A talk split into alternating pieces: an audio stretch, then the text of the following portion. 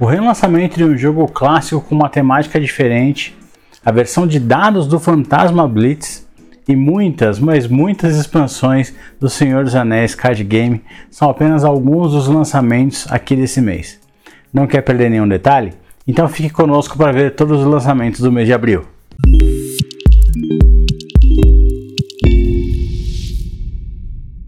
Olá, fã de board game, seja bem-vindo ao Dados do Tabuleiro, canal para iniciantes ou não em jogos de tabuleiro. Eu sou Jack Bezerra e nesse episódio, mais uma vez, falaremos sobre todos os lançamentos do mês anterior, do mês de abril de 2022, lançamentos em mercado nacional, falar sobre todos os lançamentos em ordem alfabética de editora. Então vamos iniciar com os lançamentos da Buró. A Buró está lançando o Deep Six né, o DP6 é um jogo do brasileiro Norman Mans, em que os jogadores devem alcançar uma cápsula de fuga em uma estação submarina.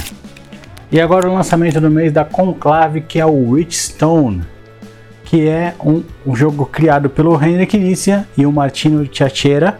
E nesse jogo os jogadores devem usar seu caldeirão com sabedoria para multiplicar suas, suas ações e obter mais pontos de vitória.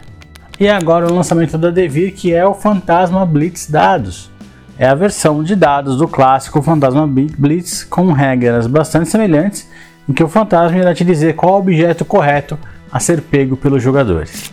E agora o lançamento da Funbox, que é o Mandala Stones. É um jogo para 2 a 4 jogadores que devem usar artistas para coletar pedras coloridas em torres e depois desmontá-las para fazer pontos. E agora os muitos lançamentos da Galápagos Jogos aqui nesse mês de abril. O primeiro deles é o Zapotec, que é um jogo em que os jogadores constroem templos, campos de milho e vilas para gerar recursos necessários para construir pirâmides, fazer sacrifícios aos deuses e realizar rituais.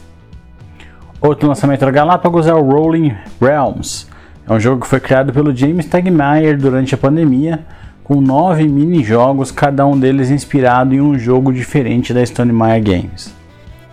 Mas o lançamento aqui é o Brew, um jogo para 2 a 4 jogadores, em que o objetivo é trazer equilíbrio de volta à floresta através do uso de poções e criaturas silvestres.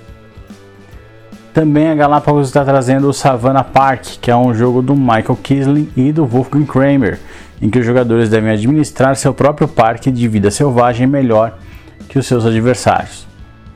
Para os fãs de Star Wars, a Galápagos está trazendo o Star Wars Palácio do Jabba, um jogo Love Letter, que é uma adaptação do clássico Love Letter do Sandy Kanai, com a temática Star Wars e algumas adições às regras originais. E um dos jogos mais falados de lançamento desse mês é o Insondável, Unfathomable, né, que é basicamente o Battlestar Galactica, o jogo do Battlestar Galactica da série, com uma nova temática dos mitos de Cthulhu, já que a Fantasy Flight não detém mais os direitos da famosa série de TV. A Galápagos ainda está trazendo dois jogos baseados no filme Duna.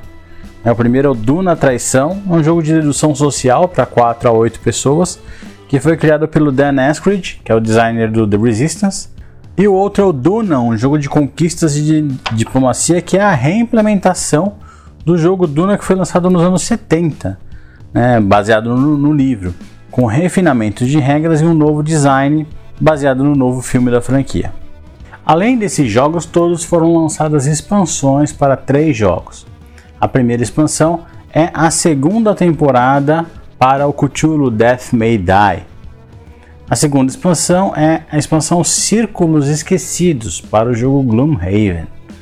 E o terceiro jogo que recebeu expansões não recebeu uma só, mas cinco, que é o Senhor dos Anéis Card Game, que ele recebeu as expansões A Escuridão de Treva Mata, Defensores de Gondor, Anões de Durin, Elfos de Lórien e Cavaleiros de Rohan.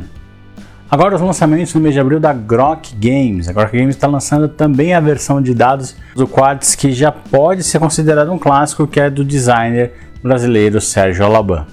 Em termos de expansões, a Grok Games também está trazendo o Expansion Map Pack para o Cartógrafos. Agora os lançamentos do mês da MipoBR. MipoBR está trazendo o jogo Fort, que é um jogo em que os jogadores são crianças utilizando brinquedos e pizza na tentativa de criar o maior forte em relação aos seus adversários. E o outro lançamento da MipoBR é o Luna Maris. É um jogo em que os jogadores coordenam uma equipe inicial de seis pesquisadores que tem como missão iniciar a colonização da Lua. E por fim, o lançamento do mês da Paper Games, que é o Palm Island, que é um jogo da linha Pocket, que tem como premissa bastante interessante, na minha opinião, você poder jogar sentado de pé no carro, na fila do banco, sem precisar de uma mesa. Simplesmente na própria palma da mão você vai manipulando as cartas e jogando.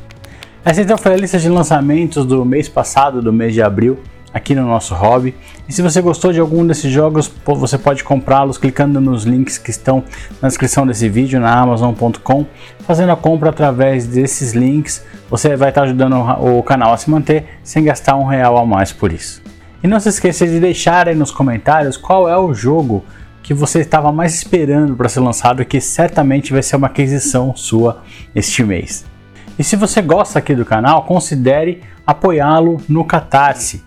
Há um plano de assinaturas lá com valores entre 5, 10 e 15 reais que vão te dar recompensas como participar de um grupo de WhatsApp comigo, é, dar sugestões de pautas, participar de lives e também concorrer a sorteios de jogos. Tudo isso dependendo da sua faixa de recompensa. O link para poder apoiar no Catarse está na descrição também deste episódio. Então é isso, fã de board games, até o próximo Dados do Tabuleiro.